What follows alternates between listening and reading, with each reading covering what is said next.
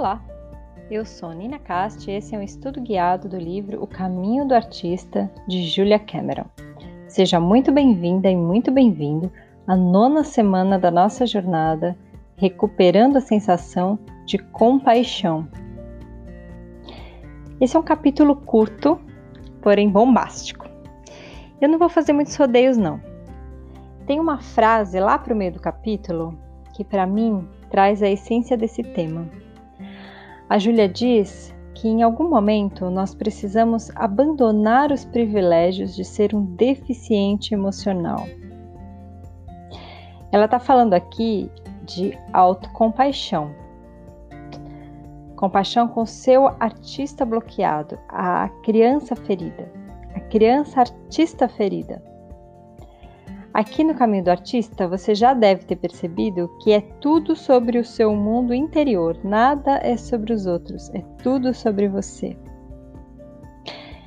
Eu dei um Google na palavra compaixão, que é muito usada em termos religiosos, né? É, e a Wikipedia me apresentou o seguinte: compaixão pode ser descrito como uma compreensão do estado emocional de outra pessoa não deve ser confundida com empatia. A compaixão frequentemente combina-se a um desejo de aliviar o sofrimento de outro ser, bem como demonstrar especial gentileza com aqueles que sofrem. Quem está sofrendo aqui é o nosso artista interior bloqueado. Então, a gente precisa de uma boa dose de compreensão e gentileza para entender um pouco quais são os ressentimentos e as resistências que estão nos limitando. Em outras palavras, os ressentimentos são a raiva, a revolta, a indignação, e as resistências são os nossos medos. E esse inimigo companheiro, o medo, admitido ou não, está sempre, sempre, sempre nos rondando. Quando a gente tem pouca experiência de vida, a gente tem medo das coisas desconhecidas, medo de estar por si na vida. Mas quando a gente já tem bastante bagagem, ainda assim a gente não se livra do medo, porque aí você já se deu mal tantas vezes que continua tendo medo, né? De se dar mal novamente. Só que a gente não gosta muito de admitir o medo. Então ele assume muitos disfarces, entende? É, é medo? Não, é só uma dorzinha de barriga. Sabe o que é? Não é medo, não, é cautela. Você sabe que eu sou uma pessoa cautelosa. É medo? Não, não é medo, não. É que eu tô muito cansado, muito ocupado, tô com sono. É que me bateu uma preguiça. Eu sou mesmo é preguiçoso. É medo? Não, não é medo. É que eu sou indeciso mesmo. Fazer o quê? Do meu signo, né? E a lista de disfarces que a gente assume para não admitir o medo é enorme. E um inimigo que não pode ser reconhecido como um inimigo não pode ser vencido.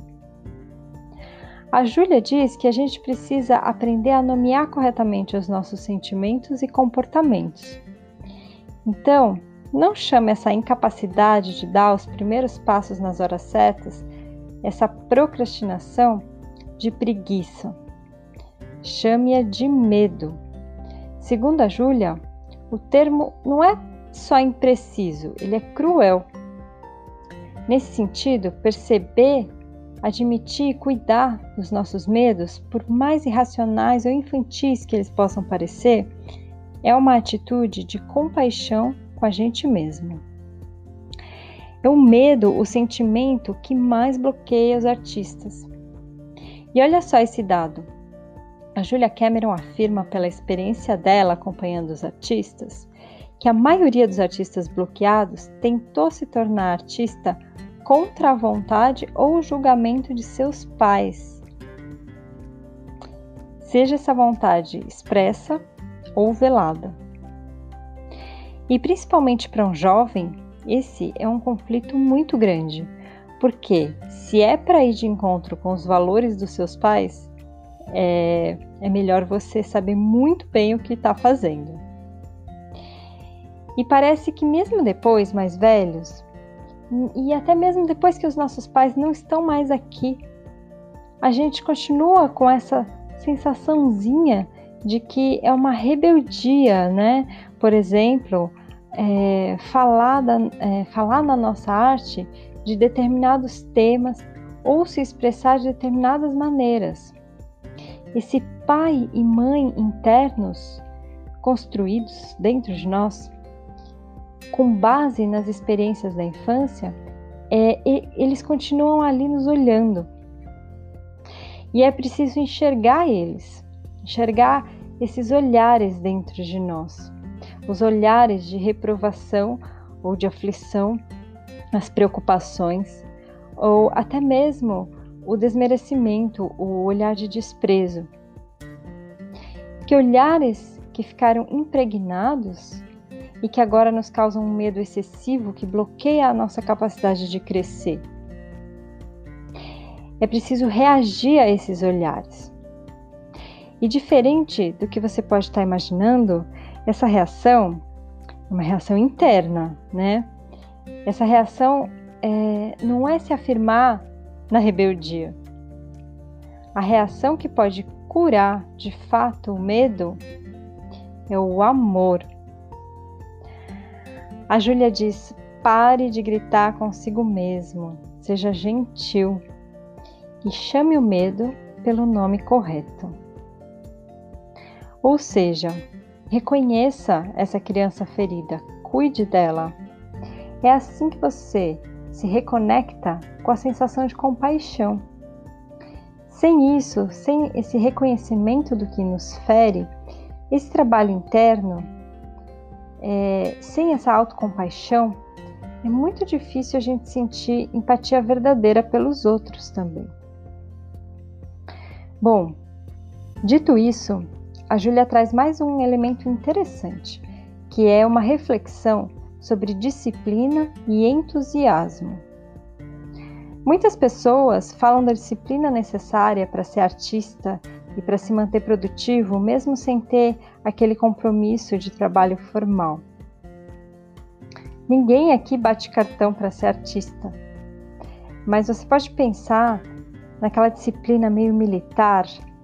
Ela fala sobre bater continência para o seu cavalete todos os dias e de se forçar a estar continuamente nesse estado criativo através da repetição sistemática da prática. Bom, a prática diária é realmente muito importante para se aprimorar em qualquer coisa. Mas ela é, como eu falei, militar, é dura com a gente mesmo parece que tem um chicotinho aí, né? Vai lá, cria, produz, pratica, rasga, é só um estudo, faz de novo, se exercita. Eu já vi muitos artistas assim. Mas se isso está te levando para uma obstinação, esse é um perigo. O perigo é que a disciplina e não a produção criativa acaba se tornando o essencial. E a parte de nós com o maior potencial criativo, ela não é autômata, é, guiada e disciplinada desse jeito. Diz a Júlia que durante qualquer período prolongado de tempo, ser um artista exige mais entusiasmo do que disciplina. A palavra entusiasmo vem do grego e significa ter Deus dentro de si. O entusiasmo não é um estado emocional, é um compromisso espiritual, uma rendição de amor ao processo criativo e um reconhecimento a toda a criatividade que nos habita. Nesse ponto, você pode até levantar todos, todos os dias às seis da manhã para criar, ou até comprometer algumas noites de sono para criar na madrugada. Mas o que pode estar parecendo para os outros como disciplina é, na verdade, um ato de autonutrição criativa. Um encontro marcado com a sua criança para se divertir um pouco com o processo. E esse processo, quando saudável, ele não cansa. Ele é banhado pela alegria. A Júlia diz que nós angariamos mais simpatia como artistas incapacitados do que como artistas funcionais. E que geralmente o artista produtivo é uma pessoa feliz. Eu acrescentaria aqui um parênteses especial sobre as mulheres criativas. As mulheres que conseguem dobrar a rotina e se manter nesse relacionamento divertido com a criatividade são mulheres que se destacam como pessoas realizadoras e realizadas. Palavras da doutora Clarissa Píncola Stess. Vocês lembram dela? Eu falo bastante dela aqui, porque ela é uma grande referência para mim. E ela diz assim: Os olhos das mulheres cintilam quando elas criam. Suas palavras saem melodiosas.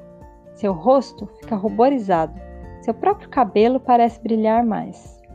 Elas ficam excitadas com a ideia, interessadas pelas possibilidades, apaixonadas pelo próprio pensamento. E a essa altura, como um grande rio, espera-se que elas se derramem continuamente no seu próprio caminho criativo. É desse jeito que as mulheres se sentem realizadas. Muito lindo esse trecho, né? Então, esse é mesmo um incentivo meu para você que é mulher investir tempo e energia na sua vida criativa. E é também um pedido para você que é homem, artista ou não, mas certamente sensível se está acompanhando esse podcast. Apoie a vida criativa de uma mulher. Para nós é ainda mais difícil reivindicar esse tempo e esse espaço. E muitos homens têm medo que as suas companheiras alcem voos maiores que os seus próprios, porque na alma dos homens ainda existe muita competição.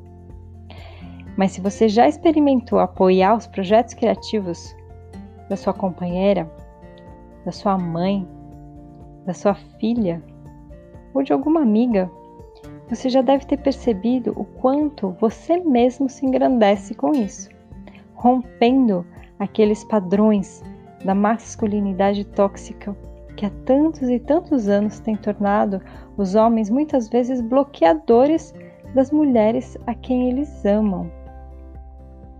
Bom, esse foi um parênteses muito meu, por tudo que eu já vivi e observo na vida ao meu redor e que eu senti de inserir em algum momento aqui desse podcast. Mas voltando para a Júlia, ela traz aqui mais uma ideia que para mim faz muito sentido, é que a gente experimenta muito na vida criativa. Ela chama isso de curvas criativas em U. Eu acho esse nome meio esquisito, mas até hoje eu não consegui achar um outro para propor aqui. Essa curva que ela fala é o seguinte: você começa a caminhar numa direção certa e quando atinge um primeiro sucesso ou um pequeno fracasso, você faz um U e dá uma volta para trás. É aquela súbita onda de desinteresse pelo seu projeto logo que você recebe um pequeno reconhecimento, por exemplo. É algo típico do artista em recuperação o artista é, que estava bloqueado e que ainda pode ser considerado em recuperação, mais ou menos como os alcoólicos anônimos. O, alcoólatra que passa por reabilitação, mesmo depois de anos, ele continua sendo um alcoólatra em recuperação e não um alcoólatra totalmente curado, né? O alcoólatra em recuperação precisa evitar o primeiro gole. E o artista em recuperação precisa evitar a primeira dúvida. Quer dizer que a gente precisa estar sempre vigilantes. A Júlia diz que o truque é sobreviver aos fracassos. Ela comenta sobre o famoso cineasta Blake Edwards, autor dos filmes A Bonequinha de Luxo, Pantera Cor-de-Rosa e várias, várias, várias outras comédias, ele era amigo pessoal da Julia Cameron e ela conta que ele passou sete anos num bloqueio criativo na Suíça, porque um roteiro que ele considerava o seu melhor roteiro foi comprado por um estúdio que tinha uma visão diferente do material da visão que ele tinha. Então, ele acabou sendo demitido do seu próprio projeto. E era o melhor projeto que ele já tinha produzido. E aí ele foi para os Alpes. Ele passa sete anos sem produzir nada. E aí ele acaba entendendo que estar num fluxo criativo e não necessariamente deixar passar o tempo era o melhor remédio para curar suas feridas criativas. E a partir de então, ela diz, é, ele passou a ser agressivamente produtivo. Eu fui dar uma pesquisadinha na filmografia do Blake Edwards para tentar entender esse agressivamente criativo que a Julia fala. E eu vi que o cara do ano de 1955 até 93, quando ele se aposentou, ele praticamente lançou um novo filme por ano, por quase 40 anos. Sendo que em alguns anos ele lançou mais de um. Enfim, ela mostra que a própria ação criativa foi a cura para ele de uma curva criativa em U, ou dessa reviravolta, desse desinteresse que veio depois de algo que ele considerou um fracasso. Ela fala que todas as carreiras têm essa curva em U e que é para a gente pensar nelas como períodos de reciclagem. É, são períodos para reunir forças para depois seguir mais um pouco. Ela compara o nosso talento é um cavalo arisco. A gente conclui um salto criativo e depois circula o campo algumas vezes antes de tentar um novo salto. Ela diz que o cavalo arisco é muito talentoso, mas também é jovem, agitado e inexperiente. E ele vai cometer erros e vai ter medo dos obstáculos que nunca viu. Mas o seu trabalho como jockey é fazer com que o seu cavalo prossiga sempre e termine o percurso. Ela diz para você perceber quais são os saltos que tornam o seu cavalo mais arisco.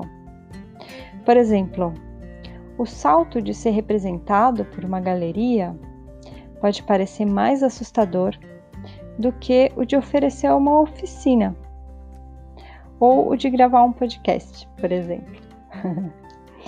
Mas ela diz que um jockey experiente usa o seguinte truque: ele coloca o cavalo inexperiente atrás de um cavalo mais velho, mais calmo e experiente. E que nós também podemos fazer isso. Podemos pedir ajuda, ter mentores na nossa jornada criativa, pessoas que iluminam o nosso caminho. Ela fala que o ego gosta dessa postura autossuficiente. Mas a gente não precisa ficar nesse lugar de solitário criativo, não. Nós podemos buscar os nossos mestres e a nossa comuna. Eu achei essa dica muito maravilhosa. Bom, quando eu realizo essa guiança na jornada presencial, esse capítulo é um momento onde eu gosto de usar o fogo. Nós estamos já nos encaminhando para a estradinha final da nossa jornada.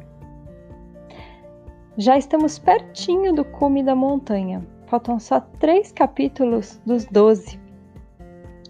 Nós já estamos indo para a conclusão do nosso processo iniciático enquanto seres criativos.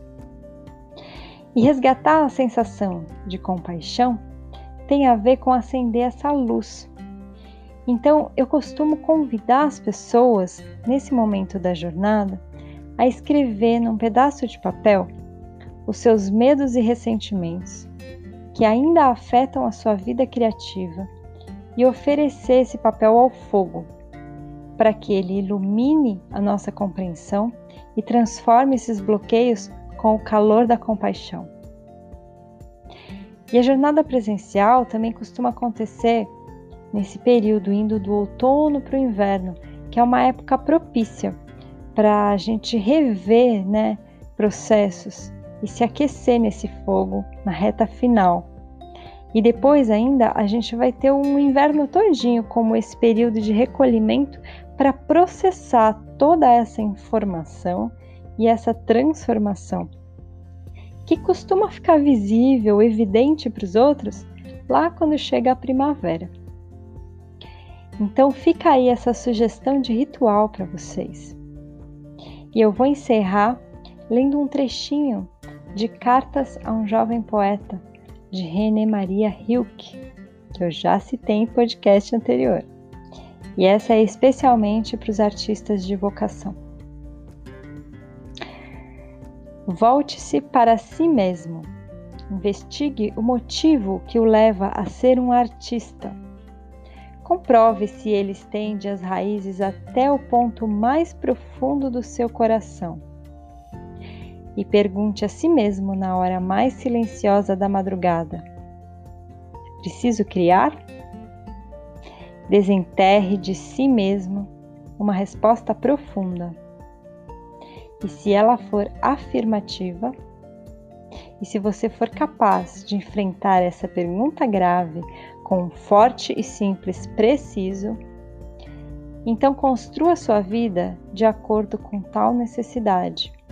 Sua vida tem de se tornar, até na hora mais indiferente e irrelevante, um sinal e um testemunho desse impulso